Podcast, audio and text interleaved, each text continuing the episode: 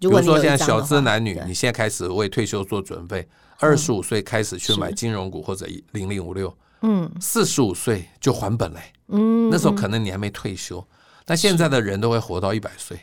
所以从四十五岁到一百岁，你继续领哎。是为什么大家现在那么焦虑要赚价差，想要提早财富自由？我觉得是态度是不对的。对，我觉得赚这种快钱，嗯甚至报酬率更高的，是但是它相对风险也比较大。嗯你如果一年任命只领五趴的股息，其实你大概二十几年就可以财富自由了。嗯 OK，你何必急着十年之内就财富自由？甚至有人现在想五年之内就能财富自由。是我觉得这个是痴人说梦。各位听众，大家好，我是淑清，欢迎收听《迷成品 Podcast 人生理财术》特别节目。生活里分分秒秒都与钱有关，如何有钱，如何花钱，是技术也是艺术。在这个系列的节目里，我们邀请到知名理财作家与专家来与大家分享人生各个阶段的理财心法，让你除了工作赚钱，更能迎接以前滚钱的未来。前三集节目，我们从 YouTuber 李勋的二十五岁存到一百万开始，到财经作家好序列好哥为我们分享如何让人生下酒好，然后我们所需要有的财务思维以及如何读懂财报三大表，再到财经 Podcaster 比尔跟我们分享进阶的理财工具以及大家对于理财的迷思。也就是说，不管你是理财的小白、中白，大概都能够在我们前面几集的节目里面补充到一部分的理财知识。那今天的节目，我们就要邀请到知名的佛系理财大师，也是乐活大叔施生辉施大哥来跟我们分享，教我们如何为退休生活超前部署。欢迎施大哥！舒心好，各位听众大家好。大家听到施生辉施大哥的名字的时候，大家会想到什么？很多人都会想到的是，呃，只教大家买 ETF 的理财专家呢，还是金句满满的佛系理财大叔，还是令人羡慕的乐活大叔？那从二零一二年年底到现在，施大哥其实已经出版了十几本书，然后啊、呃卖的最好当然是理财书，但是包括旅游、电影、吸引力制到第三人生的提案，内容可以说是非常的多，也非常的丰富。虽然说我们刚刚前面有提到说今天要讲的是关于退休的规划这件事情，那施大哥常常也自己说自己不是理财专家，只是分享自己的理财经验。但是遇到施大哥，我们怎么可以放弃这种提问的机会呢？所以我第一个就要问的是说，前面有刚刚提到了，呃，施大哥从一二年开始写的第一本书就是《只买一只股胜过十八趴》的时候，就叫大家要买呃五零零五六，因为大家可能会觉得零是零五零呃，，零跟零正五一下对。对对， 零零五零，师生会等于零零五零，然后这几年加了一个是零零五六对这样子，嗯所以说呃，即便到现在，您还是叫大家不要选股，没错，宁可选指数，不要选股，对是不对？的，对。那我想问哦，就是我我自己查到的资料，二零一二年的时候，零零五零才五十一块、五十二块，二零零八年最低是二十八点五三。对对对对，哎我就是从二零零八年开始买零零五。对对对，，那我我会提二零一二，是因为老师那时候写的书对嘛， 50所以块左公右开我记得公开叫大家买零零五零的时候，大概是五十二块钱，差不多哎。然后零零五六大概也是二十20块左右二十块左右。对，那到现在台股已经一万六千多点，然后零零五零一张要十三万多，零零五六也要三万多块台币，你还是会觉得建议大家是抱着零零五零或者是零零五六这两张股票吗？我想哦，大家都认为现在一万六千多点是高点，对但是谁知道的？看过我书的人都知道，我从来不对未来做 预测，我的是答案永远都是我不知道。对，但在这个时候进场，似乎风险当然相对比八千点的时候高很多，没错。但是我建议大家还是要留在市场里头。嗯哼那零零五零、零零五六是相对安全的标的，因为万一如果涨到两万点，你现在不在场，不就错过了机会吗？嗯哼但在这个时间点呢，怎么进场会比较安全呢？是我现在其实改变了我的一个做法。其实最近我常讲说，目前定期定额的方式是最好的方式，因为你永远不用再焦虑进场的时间。你用 OK 定期定额方式相对保守，是涨到两万点，你没有错过赚钱的机会；嗯跌到一万两千点，你就继续定期定额，你的持股成本相对低。是，如果你长期定期定额做下去，嗯你的平均成本大概就是一个平均的水准，不会是最高，也不会是最低。 OK 那到底你该选零零五零还是选零零五六？嗯我觉得就是追求成长的人嗯选零零五零，嗯，追求安心的人选零零五六。刚刚你提到二零一二年是五十三块嘛，对，它现在涨大概涨了一倍多了，因为对涨到一百三十几块嘛。对对对那零零五六才涨了百分之五十，对二十块到三十几块，对，所以这样子看看得出来，其实零零五零的价格的波动比较大。对，这个时候在高点的时候，你是不是能够承受得起？嗯，这个波动你要自己考量。如果承受不起这个波动，其实我觉得零零五六相对安心， OK，因为它的股息值利率就算现在三十几块，大概也在百分之五左右。是但是你如果拿零零五零来算股息值利率，大概是三趴左右， OK，跟通货膨胀差不多。对但是零零五六还有五趴，是基本上是打败通货膨胀的。是尤其在退休之后，我觉得至少你每年的收入是要能够打败通货膨胀的，是不会被通膨一直吃掉。 OK，所以三趴似乎没办法打败通膨，但是五趴应该可以。但是你换个角度想，但是零零五零的成长幅度比较大，如果真的涨到两万点。零零五零会照着这个幅度涨上去，零零 五六就不会涨那么多。 OK，这是你自己要去考虑的。其实我觉得不要去判断未来的趋势，真正要问的是你的个性适合什么。嗯哼嗯哼你买零零五零，如果股价波动很大，你还睡得着觉，你就买零零五零； OK，如果你睡不着觉，我觉得你就买零零五六。但是我觉得在这个时候最好不要买个股， OK 因为大家都说台积电是好好公司、对好股票，我也认为。哎对但我常常在问大家下一个问题：你是听说台积电好，还是知道台积电好？ 嗯百分之九十九的人都说听说台积电好，对这就是选股的迷思。没有人真的知道一嗯个股票到底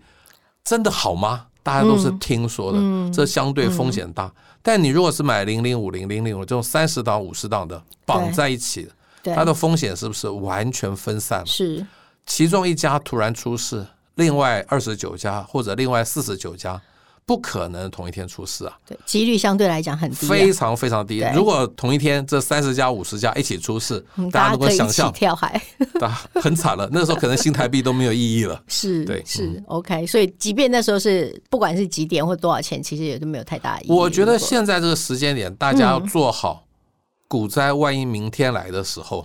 你的手心上的打啊持股能不能让你安心睡觉？ OK，但是你不能猜股灾什么时候会来。是如果你猜下个礼拜会来，你现在股票通通卖光了，结果股灾没来，继一续路涨到往上哎两万点，你怎么办？对，所以大家要做好的是说，股灾如果明天就来的话，你可以撑得住吗？你啊这可以样撑得住，你睡得着吗？你手上的持股是不是至少每年还有股息可以发给你？ OK 而且这股息值利率最好最好要打败通货膨胀率，不只是 OK 打败定存哦，打败 OK 定存是绝对的标准，是要打败通货膨胀才是你应该追求的目标。所以刚刚斯达哥有跟我们讲，为什么他会推荐大家买零零五零或零零五啊、六更正一下，不是推荐，呃是分享。分享哈， 对，分享分享分享，对。然后，所以这样的理财的策略跟你常说的佛系理财是有关系的嘛？是嗯的，我觉得理财大家都想的太难了。我之所以推广佛系理财，嗯，就是希望大家从理财专家然后被绑架这么多年之中解解解脱救出来。对因为理财真的没那么困难。是，理财其实是为了管理你的财产，对，但是很多东西不是拿来投资赚钱的，嗯是嗯所以理财跟投资一定要分开来。是，如果你把理财跟投资认为是一样的，你会相对焦虑。我随便举个例子，嗯，保险就是理财，对但它不是投资，是，因为大家去出国去玩的时候会买旅行险，对，花一千块钱，万一飞机摔下来，赔你一千万，嗯，没有任何人要赚这一千万嘛，对，这就是理财。嗯哼但是大家太害怕股票了，对所以就去把那个保险当做是赚钱的工具。是，保险当然可以，但是对那个效率很差。对，现在很多储蓄险、投资型保单，大部分的保费是为了投资跟储蓄，对，真正保障的保费其实并不是很高。那你如果现在有这种 ETF 这么安全的投资标的，你何必那么害怕股票呢？我是常常说啊，嗯，谁说买股票一定要卖股票？对，大家都以为要买股票就要卖股票，就很焦虑啊。对，因为要如果进只出才会对能赚到如果你价买差股票只是为了领股息，这件对事情变得非常的简单，是，所以才可以佛系啊。我想你手上的持股如果同时符合嗯这两个条件，其实就是一个佛系投资最好的标的。第一个要两个条件同时符合。嗯第一个就是几十年来都每年都有配息，要每年哦，嗯不是说只有一两年哦。第二个，大到不会倒，嗯你抱牢这种股票怕什么？我最近要加第三个条件，因为现在股市到一万六千多点，第三个是条件大概在三十块上下的股票可以啊更安心。 ，OK，零零五六就三十几块， OK，那很多的金融股也哎对，在二三十块，嗯哼，因为你对只剩下二三十块可以跌了嘛，你对又不是六百块，对，六百块终极的风险就是跌六百块嘛。嗯，你三没十错块的风。没险，终极的风险就是就是三十块嘛。错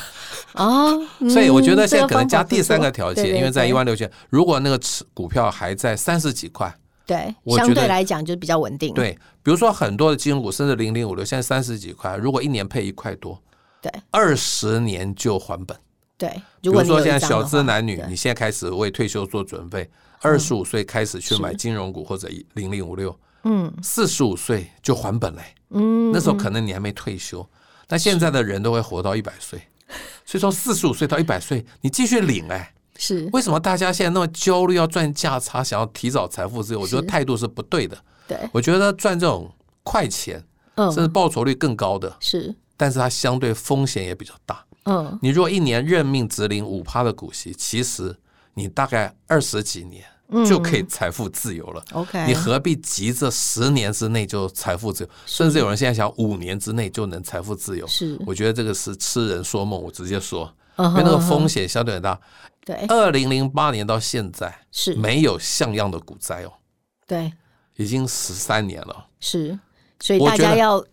要有小这种心翼翼，对，有心理对对，准备，现在非常多的这种投资达人，通对通都二零零八年才进场的。对甚至二零一六年才进场，是他们没有碰过大叔曾经经历的一九九零年。嗯各位哼年轻朋友知道吗？一九九零年从一二六八二跌对，到二四八五点，一年跌一万点，天谁受得了啊？真的但是现在的坊间的所有的投资达人，嗯通通没有经历过。 OK，唯一经历过就是少数，就是大叔这种人曾经经历过。 就是所以经验相对非常丰富，但其实我那时候躲过对一九九零年，并不是因为我预测到股灾要我来，知道，哎我对只是去买了房子，如此而已。对，嗯对，但是这也是相对来讲很好的投资啊，我觉得现在从去年七月之后，股市大涨，对大部分人都有赚到钱。对，大家是不是要考虑要把钱从股市抽出来，挪出来去，买一个相对更保值的标的比？如房说嗯子房子，就是最重要的。我觉得大都会地区的房价波动绝对比股票小很多。嗯哼，一开始我们的资产是用钱这种方式在表达，对，就是储蓄。是，之后你不可以继续钱对放在银行了，因为那个定存利率太低。对，这时候钱要变成股票，嗯靠股票赚钱。嗯股票赚到钱，你要再改，要嗯变成房子，嗯这才是一个相对安全的投资方法。嗯，大家都认为说啊，租房子好，我可以在股市赚更多的钱。是你现在赚得到，不代表你二十年都赚得到。是那房子相对安心了。是是，所以我可以理解成说，我们刚之前，比如早一些年，大家是透过定存啊，或者是银行储蓄去呃赚那个所谓的利息。对那现在等于是把银股票当你的银行，对你用零股息的方式去代替那个那个现在已经跌下去的利率的意思。没错。嗯 OK，所以我这样讲好了，嗯大家之所以敢把钱存在银行，是因为认为银行不会倒嘛。对那既然银行不会倒，为什么不把钱去买银行的股票呢？对它的股息比利息多，大概很五倍以上。对对对，对，所以既然银行不会倒，你不应该把钱存在银行，是。而应该把钱拿去买银行的股票。那对同样的，就是说，我们认为不会倒的，也不是只有银行，对，就是大到不能倒的标的，都是对你有可能可可以考虑没的。错。那我再问一下，就是说，那对您来说，佛系理财的核心思想是什么？佛系理财核心思想就是不要再认真学习投资理财了， 就是但是不找一个嗯放弃赚钱的梦想。我觉得大家的所有的时间精力应该是花在学习你工作应该具备的本能上面，是而不是花那么多时间在学习投资理财。是，学习投资理财有个很矛盾的地方，嗯对你花了很多的力气对去学习，花很多的时间精力，对不一定赚得到钱。对，因为它但有不可控的没市错场的风险。但是你如果花很多的时间精力去增加你工作的能力，嗯，这会让你加薪，嗯最重要会让你被挖角，嗯，这个其实是相对安全的。我常常觉得被挖角的投资报酬率绝对比股票高很多，是，但是大家觉得说好像股票容易赚，因为现在坊间有好多的投资专家大达家人，他都哎赚好好像多钱对哦。对对对。你以为你做得到吗？不一定，别人能，你不一定能，这大家要嗯是认命。对对对，对，但是每一个人都有机会可以提高自己的能力，跟是发展自己的潜能，这样子。所以佛系的态度就是不要再学投资理财了， OK，应该去学别的东西。是应该把时间花在别的事情。嗯那同样的，就是您也常常跟大家谈人生。那您刚刚提到，就是人生规划跟理财之间的关系，就是未来你觉得投资理财之前，或者说人生规划的这件事情，所谓的潜意识是什么？我觉得够了就好了。嗯哼，对，我最近认识一个新朋友，他对看我在讲零零五零零零五六，尤其是这一波大涨嘛，是，他说：“生辉，你一定赚翻喽。嗯，”我说：“没有，我赚够了。” 很多人对赚翻了还是觉得不够，对我，觉得赚够了才对，够了 OK 就幸福。大家一是直以为很有钱很有钱就会很幸福，其嗯实不必然。我觉得我绝绝对比郭台铭幸福，嗯他一定比我有钱，但我一定比他快乐，因为对他要超凡很多事情，我几乎没有了。是，所以我觉得退休之后要想的一个潜意识就是，比如说很多人认为退休之后剩下一杯水，嗯有的人喝得很慢，嗯，怕以后没水喝，对，结果呢剩很多人就走了，是不是很可惜？是，有的人呢不在乎，咕噜咕噜大口的喝，对，喝光了，哇，太健康了， 喝光了人还没走，是不是很可怜？他要扭转一个观念，就是说，不是只剩一杯水，如果你每年还有水能够加进来，对退休之后最重要是要能够放心花钱。对你每年有水进来，你就敢放心花钱，你只是把那一年进来的水喝掉而已啊，你根本不害害怕没有水。嗯嗯嗯那这个进来的水就是你每年增加的收入，但是我认为退休之后嗯，要收入是确定的收入，对而不是期望的收入。 ，OK，刚刚讲的股票市场来看，确定的就是股息，嗯，它一定有，你几十年都配齐，每年都有嘛，嗯或多或少而已。对对少一点你就少喝一点嘛，多一点就多喝一点嘛。对但是期望的时候，很多人还在想赚价差，对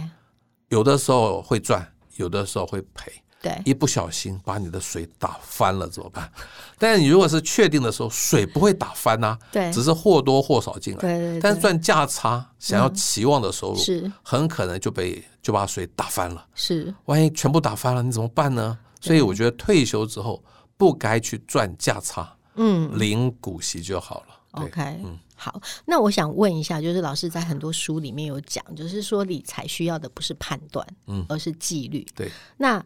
老师心目中的纪律是什么？要什么或不要什么呢？很简单。赚价差的纪律四个字，我每次讲完大家都笑翻了，因为是这四个字太简单，叫买低卖 高嘛，废话。但是大家都是追高杀低，为什么？对因为不知道低在哪里啊，对啊不知道高在哪里。啊对，但你如果只领股息，是不是就没这个问题了呢？是，嗯所以领股息的话，怎么做呢？它的纪律在于，当股灾来的时候，你去用去年的股息嗯除以现在的股价，这就叫股息值利率嘛。嗯嗯只要超过六趴，嗯其实你就勇敢的买吧。嗯嗯，我举个例子，我最喜欢举兆丰金好了，嗯我等下会举零零五六。兆丰金在去年股灾的时候啊，跌到二十七块以下，我们就算二十七好了。它前年配一块七，一点七除二十七，嗯百分之六点三，非常好啊。嗯嗯为什么不买呢？因为大家听到其他专家说会跌到七千点，嗯，OK，那就是你在判断会跌到哪里。但是我不判断，六点拖八很好啊。是结果现在兆丰金啊涨到三十二，对，你买二十七对不对？嗯你还有五块钱的获利还没有实现，不要忘记哦。对，你一块七已经领到了，对一点七加五是多少？六点七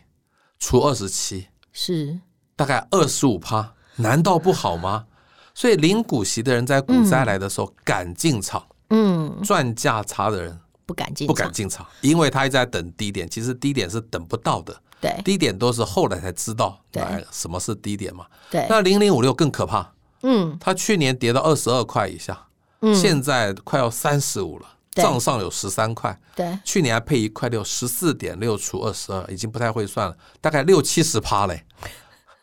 对你那个一一点八去除二十二是八点多趴，对更好啊！为什么不敢买？对因为大家都听专家说会跌到切切点，然后专家最爱说一句什么话呢？掉下来的刀子不要接。嗯，你这种有骨髓的刀子是塑胶刀，你怕什么啊？嗯还有说带落底讯号再进场，对，落底讯号永远是事后才知道什么叫落底讯号，是，当场永远不知道。对所以零股息的纪律就是，当你股息值率超过六趴，你嗯就勇敢买，甚至后来的价差都赚得到。那赚价差买低卖高，基本上有一个很简单的技术指标，大家都知道是日 K 小二十买，对，日 K 大于八十买，这我一向讲的，因为 K 永远在零到一百之间，对，小于二十叫做相对低档，嗯大于八十叫相对高档，嗯，你就勇敢的买嘛。但是这一套啊，请各位记得只能用在零零五零上面，因为很多个股会受到主力大户的操控，是这技术指标会失是真被是扭曲。 OK 还有，真的在小于二十的时候，为什么敢买？是，还可能跌啊，对，你就抱定大不了套牢的是心态。，没错因，为套牢在零零五零、零零五六相对安心。嗯嗯嗯嗯，各位一那个一九九零年一二六八二点的时候，国泰人寿这么好的公司，那时候股价是一千九百七十五块，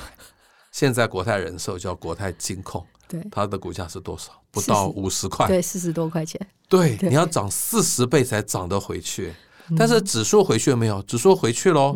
一二六八二已经涨到快一万七千点，嗯，所以指数解套的机会大过于个股，比百分之九十九点九的个股来得大。是唯一那个百分之零点零一就是是台积电，只有它可以是可以超越大盘的涨幅。但是你真的买得到台积电吗？没有人抱得了那么久的啦，除非对除非张忠谋，因为张忠谋从来不卖股票，对红海的郭台铭也不卖股票，所以是谁说买股票一定要卖股票？是，就这个道理嘛。好，所以刚刚有提到最重要的一件事情，就是说，呃，只要殖利率超过六趴以上，大家就可以放心的去做这件事情。还有几个条件，几十年都有稳都定有配配息哦的。你不要说去年六趴，今年就觉得也可对以对六对趴，对，不一定对哦对对，一定要前提几十年。哦前提是刚对施大哥讲的三大前提对嘛，，几十年都稳定配息，大到不会倒，最好再加上只有三十几30块，嗯甚至嗯二十。相对来，讲成本比较低。对， OK，好的。那我们下一个问题就是说，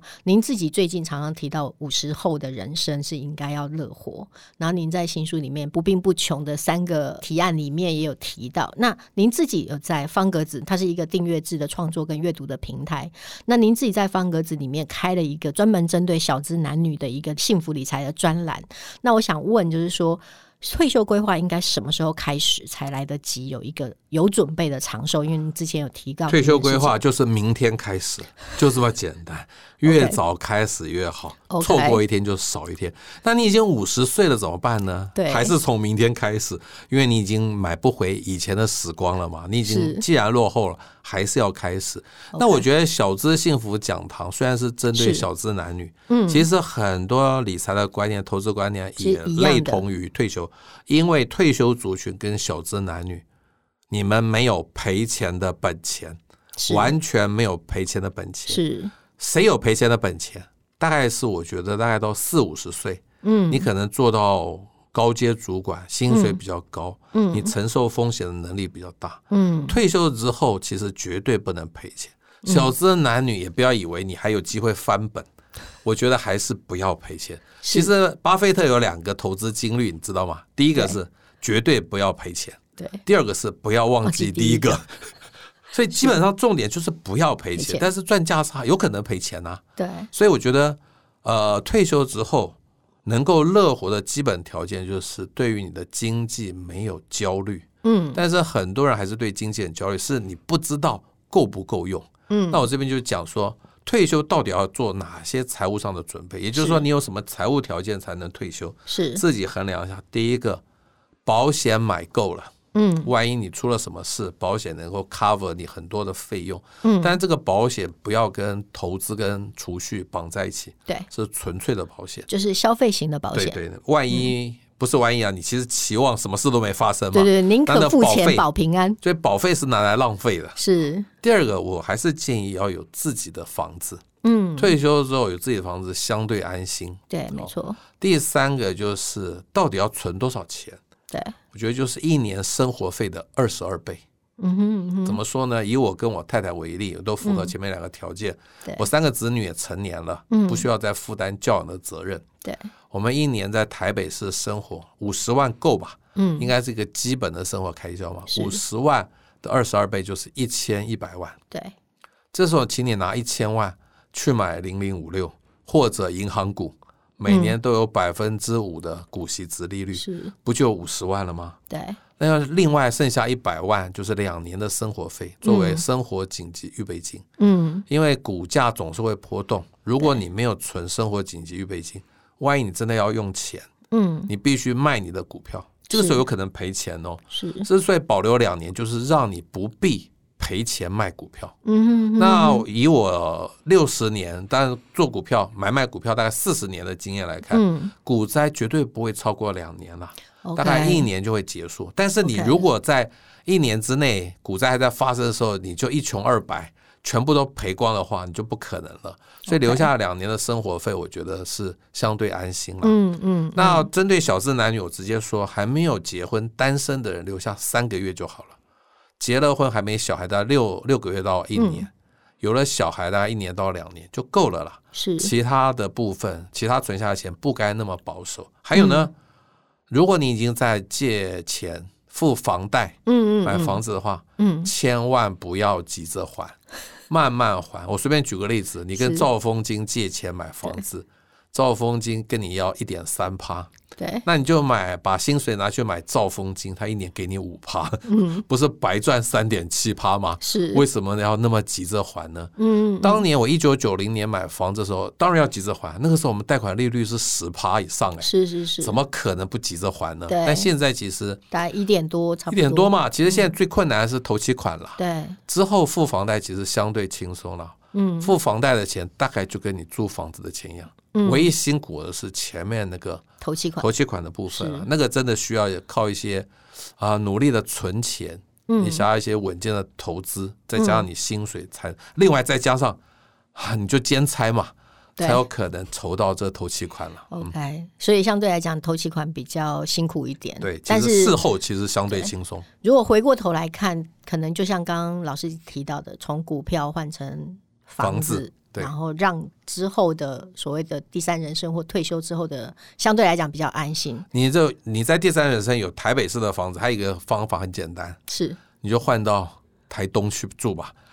把台北房对，子就卖一掉。千万把它去换成五百万这样子，对对对啊那你就手上会有五百万现金，没是这错样没错，说很轻松，因为台东也很好，啊好山嗯是好水，现在也没有是很无聊啦。是，其实全台湾的生活机能其实都基本差上不基多本都的，差不多。对对对对嗯对。 OK，、那刚提到就是说，那三十岁、四十岁、五十岁，虽然都从明天开始，但是三十、四十、五十还是有差别吗？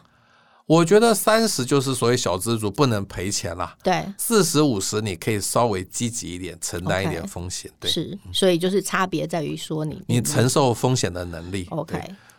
好，那我再问一下，就是您刚刚有提到您的新书，另外一本是《不穷不病不无聊》，那有提到就是人生第三人生的三不政策：不穷不病不无聊。那我想问，不无聊这件事情我觉得哦，其实不无聊是推第三人生最重要的事情。是你很有钱，嗯，非常健康，但却不知道过生活，对这其实是非常苦闷的，甚至是活着也没什么太大意思了。是所以我觉得不无聊是最重要，但不无聊从哪里能够让你自己生活比较精彩一点？嗯我觉得很重要的一点就是走出舒适圈，嗯哼去做你曾经不敢做，也没想过你会去做的事情。嗯那走出舒适圈总是要一些机缘嘛，缘分嘛。对对我觉得交新朋友就是是最重要的一个开门的钥匙。 OK 那交新朋友哪几个管道？第一个，我觉得去旅行，因为总有一天会解封嘛。对，去旅行，参加旅行团是交新朋友比较容易的一个方式。